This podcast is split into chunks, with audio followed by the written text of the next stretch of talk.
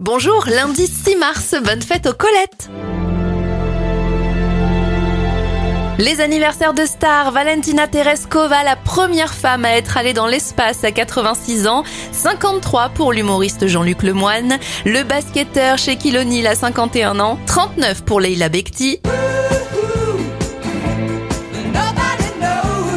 Et c'est la voix féminine sur ce titre d'Elton John, la chanteuse Kiki D à 76 ans.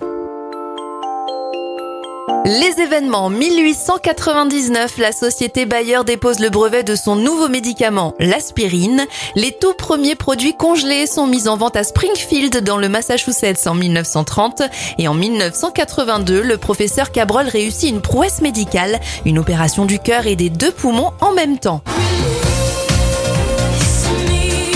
Un dernier anniversaire pour refermer cette éphéméride, celui de la chanteuse suédoise Agnès, elle a 35 ans.